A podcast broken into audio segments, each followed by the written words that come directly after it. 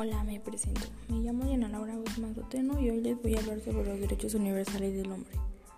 Primero les voy a platicar sobre qué significan los derechos universales del hombre.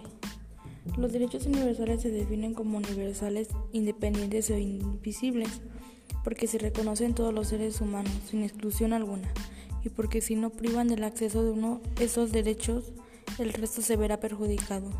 Algunas de las características de los derechos universales son inalienables, irrenunciables, imprescriptibles, individuales. Algunos de los tipos de derechos universales son libertad de movimiento, igualdad ante la ley, derecho a un juicio, justo y la presunción de la inocencia, libertad de pensamiento y de expresión en la reunión pacífica, la, la libertad de asociación, la participación en unos asuntos públicos y elecciones.